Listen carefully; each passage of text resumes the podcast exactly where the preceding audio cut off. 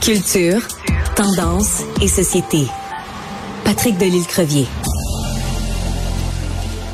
Alors, c'est la conférence de presse, ou en tout cas le communiqué qu'on attend euh, chaque année. Bon, évidemment, pendant la pandémie, c'était pas ça, mais euh, qu'on attend chaque année pour savoir ce qu'il va y avoir au Festival d'été de Québec. Ben, ça vient tout juste d'être dévoilé.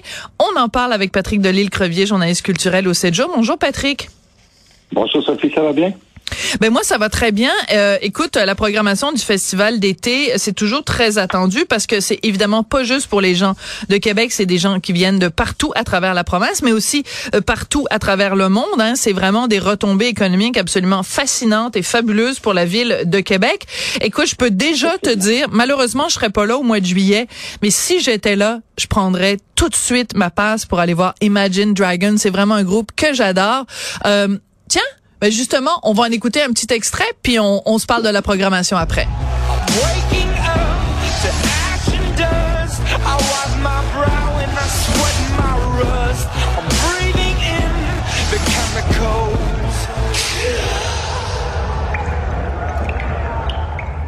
Alors, juste une petite idée. Donc, Imagine Dragons, Green Day, Foo Fighters, euh, des grands noms du rock.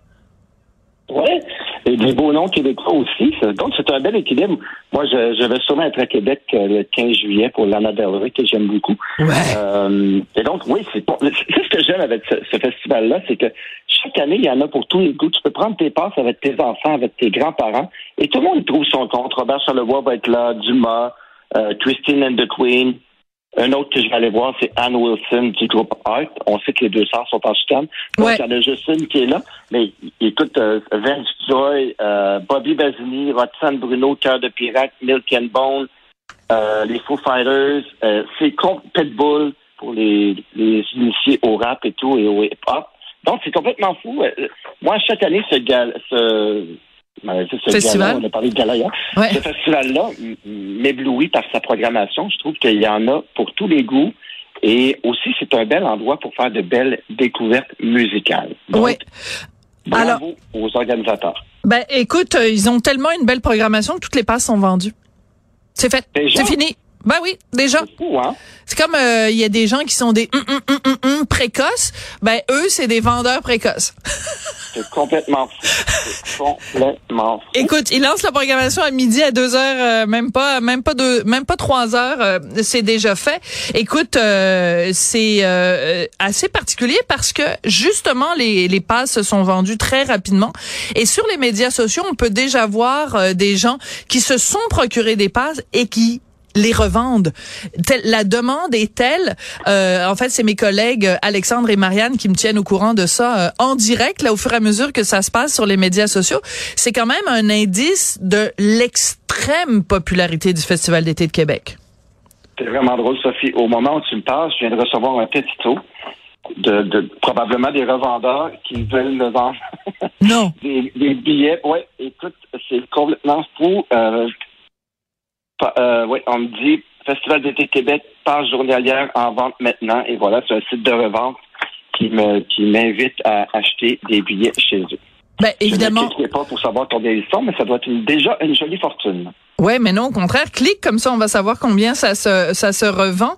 Écoute, euh, c'est quand même très euh, particulier.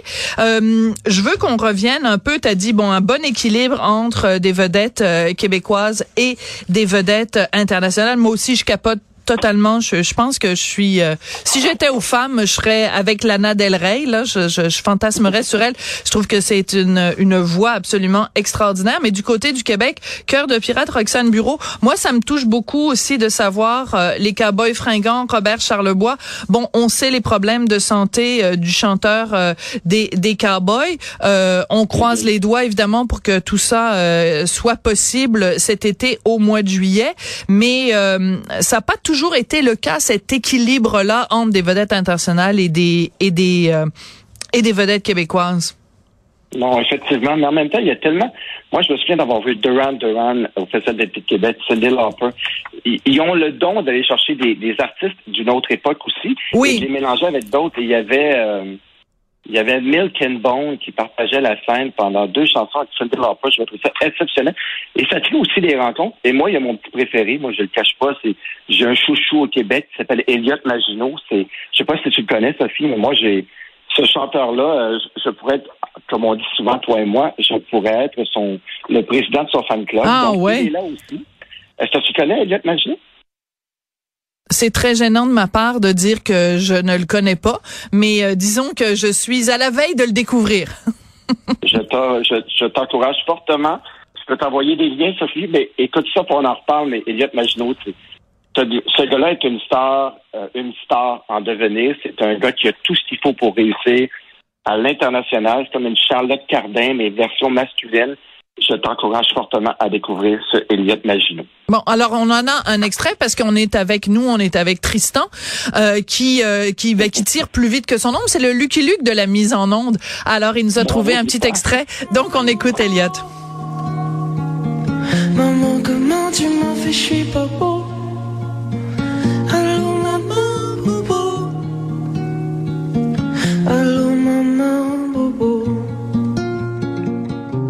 C'est pour faire exprès. C'est pour faire exprès. Il chante Allô maman Bobo d'Alain Souchon, mon mon, mon, chanteur euh, chouchou.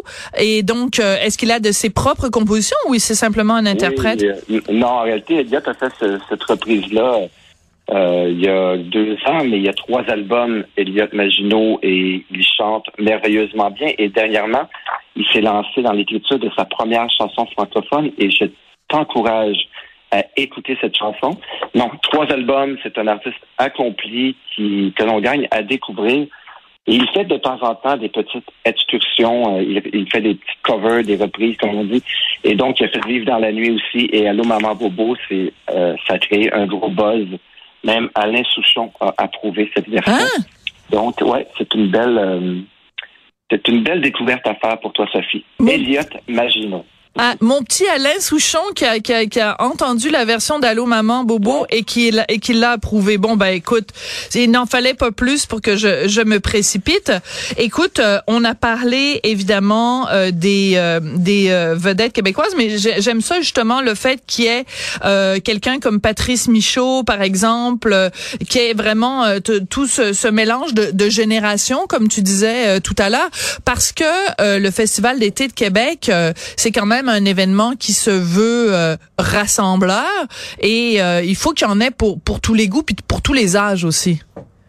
Effectivement. Et c'est, quand même tout un, un accomplissement quand même. À chaque, bon, il y a des années où c'est moins intéressant que d'autres. Cette année, c'est une belle année. On sait que d'été de Québec, suite à la pandémie, c'est des éditions ou annulées ou très, très euh, locales, mais là, cette programmation-là, elle est fantastique. Et pour revenir à la question que tu m'as posée tout à l'heure, j'ai cliqué, Sophie, et on parle d'une passe 11 jours pour 444 dollars, ce qui est pratiquement le double, je crois, de, de la passe. Si ma mémoire est bonne, c'est 222 dollars.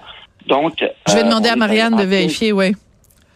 Donc, c'est le double. Donc, pour la passe 11 jours, on fait un beau 200 dollars dans les poches des revendeurs. Ouais, ça c'est vraiment très plate, hein, toute cette question-là des, des, des revendeurs, parce que euh, tu, tu viens parler de théoriquement d'un profit de, de 200 dollars. Ça c'est tout de l'argent qui ne va pas dans les poches du festival d'été. Donc il y a vraiment des gens qui se font le, de l'argent sur le dos et euh, sur le dos en fait du, du public, parce que c'est pas tout le monde qui a le temps euh, à midi quand ça sort d'aller chercher. tu comprends? Qui a, qui, a, le temps d'aller chercher ça? On me dit que c'est 160 dollars la passe admission générale. Alors à 440, c'est vraiment un énorme profit. Donc euh, vilain revendeur, puis euh, c'est vraiment plate, mais en même temps, euh, tu sais qu'est-ce que tu veux, si t'es pas assez rapide sur la gâchette, tu es obligé de payer le prix. C'est la rançon de la gloire, comme on dit. Merci beaucoup Patrick, puis ben t'es chanceux parce que tu vas pouvoir aller là à Québec au mois de juillet, donc pour la programmation du festival d'été. Je rappelle que tu es journaliste culturel au 7 jours. Merci beaucoup Patrick. À demain Sophie.